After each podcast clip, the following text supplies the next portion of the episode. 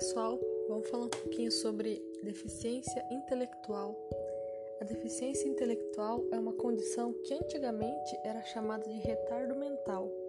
É um termo que foi considerado pejorativo por alguns autores e que, consequentemente, foi substituído. O termo atual é deficiência intelectual.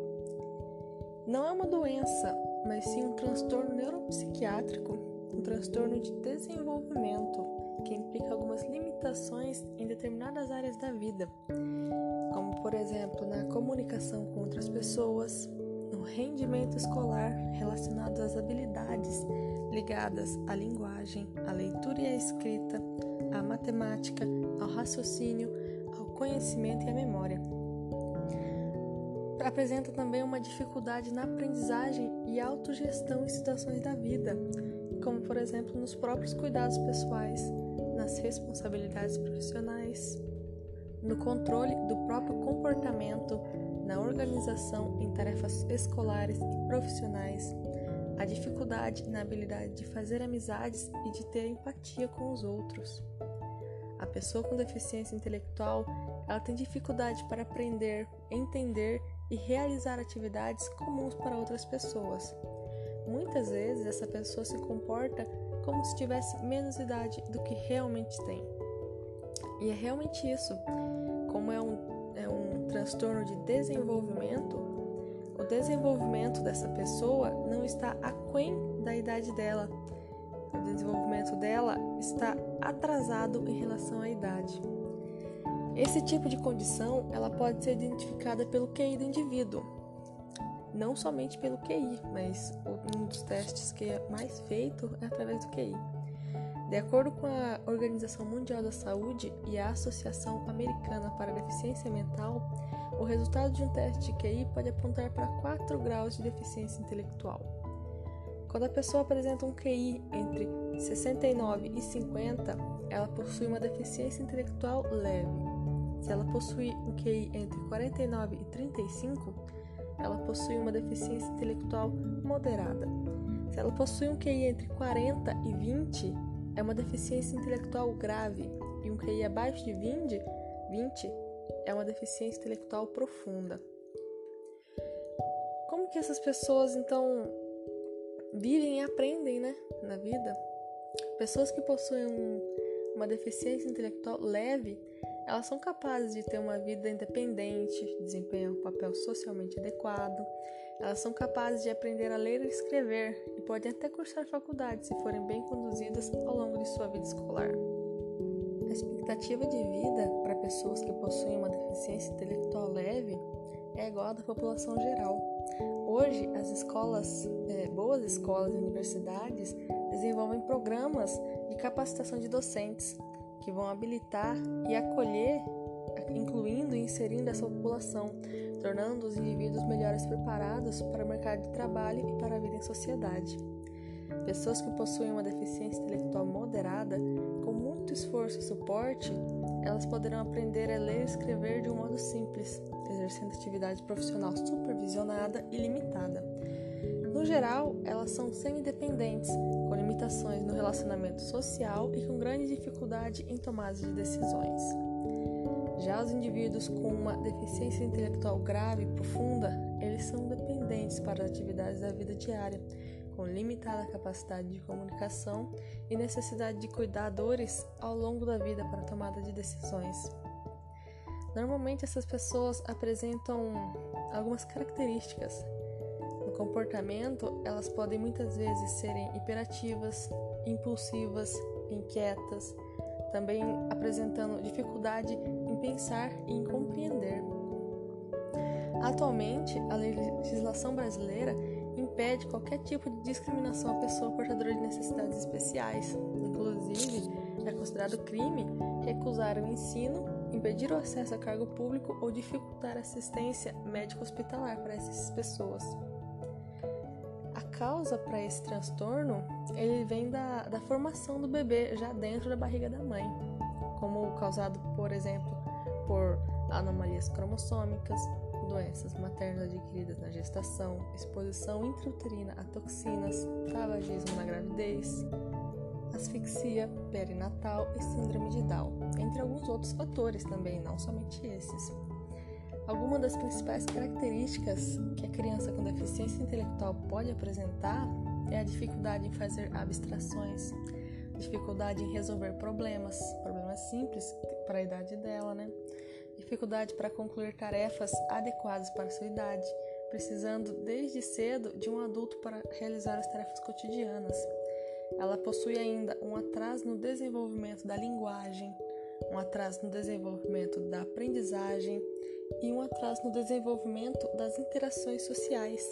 Como eu disse anteriormente, elas possuem dificuldade para realizar, é, fazer vínculos com as pessoas, né? formar amizades, tanto porque elas não têm a, a capacidade de uma pessoa da mesma idade dela, sem uma deficiência intelectual, de, por exemplo, ter empatia com os outros, de ler o ambiente, né? Uma coisa que é para gente que, que vive em sociedade, ler o ambiente, saber é, conversar com os outros. Quando essa pessoa ela é inserida na escola, é necessário que o diálogo e o relacionamento entre os pais, os, o, o aluno e os professores seja, seja frequente. A criança vai precisar de um enfoque maior por parte da escola, que deve usar técnicas efetivas para o aprendizado de toda a turma. Tem que adaptar o aluno à turma e a turma ao aluno, não alienando nenhum dos dois. Se caso a escola e os colegas de sala estiverem despreparados para receber o aluno com deficiência intelectual, isso pode levar a outros transtornos, como ansiedade e depressão. Isso vai ser causado por causa do sentimento de exclusão, porque se nem os alunos e nem os professores estão preparados, essa, esse aluno vai, vai tentar eles vão tentar encaixar ele no padrão normal da sala. Só que essa criança, ela vai precisar de uma educação diferenciada, porque ela não vai atingir todos os objetivos da turma junto com os outros alunos. Então, se ela for forçada a entrar no, no mesmo padrão da turma, ela vai ficar para trás e vai acabar sendo consequentemente excluída pelos alunos também pelos professores às vezes. Isso vai causar uma ansiedade nela, porque ela não, não compreende as mesmas coisas que os outros alunos e ela vai acabar desenvolvendo depressão ou ainda alguns outros tipos de transtornos. Essa pessoa com deficiência intelectual, ela deve receber acompanhamento médico e estímulos através de trabalhos terapêuticos com psicólogos, fonoaudiólogos e terapeutas ocupacionais. As limitações podem ser superadas por meio da estimulação sistemática do desenvolvimento, algumas adequações em situações pessoais, escolares, profissionais e sociais, além de oportunidades de inclusão social, para fazer com que essa criança consiga ir se habituando a, a estar entre estar na sociedade. Normalmente as pessoas com deficiência vítimas de preconceitos da sociedade. Dentre as pessoas com necessidades especiais, são as que têm menos oportunidade de emprego e muitas vezes são apenas considerados preguiçosos ou malandros. Vamos ouvir um pouquinho a palavra do Dr. Clay Britz, pediatra e neuropediatra, cofundador da Neurosaber, que é uma comunidade que busca compartilhar conhecimentos sobre aprendizagem, desenvolvimento e comportamento da infância e adolescência, utilizando alguns conhecimentos com um profundo embasamento científico numa linguagem que é clara e com uma aplicabilidade prática. A deficiência intelectual é um transtorno de desenvolvimento. Atinge em torno de 3 a 4% das crianças. E a principal característica é que a criança com deficiência intelectual ou DI, ela apresenta um nível de comportamento, um nível cognitivo e de comportamento muito abaixo da, do seu nível de idade cronológica. Então a criança, por exemplo, tem 8, 9 anos, mas apresenta um perfil de comportamento e cognição de 5, 4 anos. E isso chama muito a atenção de qualquer pessoa que está acostumado a trabalhar e também de conviver com essas crianças deficiente intelectual apresenta dificuldades de adaptação a qualquer ambiente eles demoram muito mais para aprender o mesmo conteúdo, são extremamente ingênuos, não entendem muitas situações do cotidiano por não conseguirem compreender adequadamente sinais ou situações que já eram esperadas para a sua idade. Geralmente são crianças muito dependentes, necessitam frequentemente de um adulto ou de uma criança maior ou de uma criança que não tem deficiência intelectual para poder entender determinadas coisas. Tanto que elas costumam evitar determinadas atividades ou imitar atividades dos outros porque elas não conseguem elaborar e ter uma criatividade própria. O deficiente intelectual demora muito mais para se alfabetizar, demora mais para aprender os conteúdos da escola.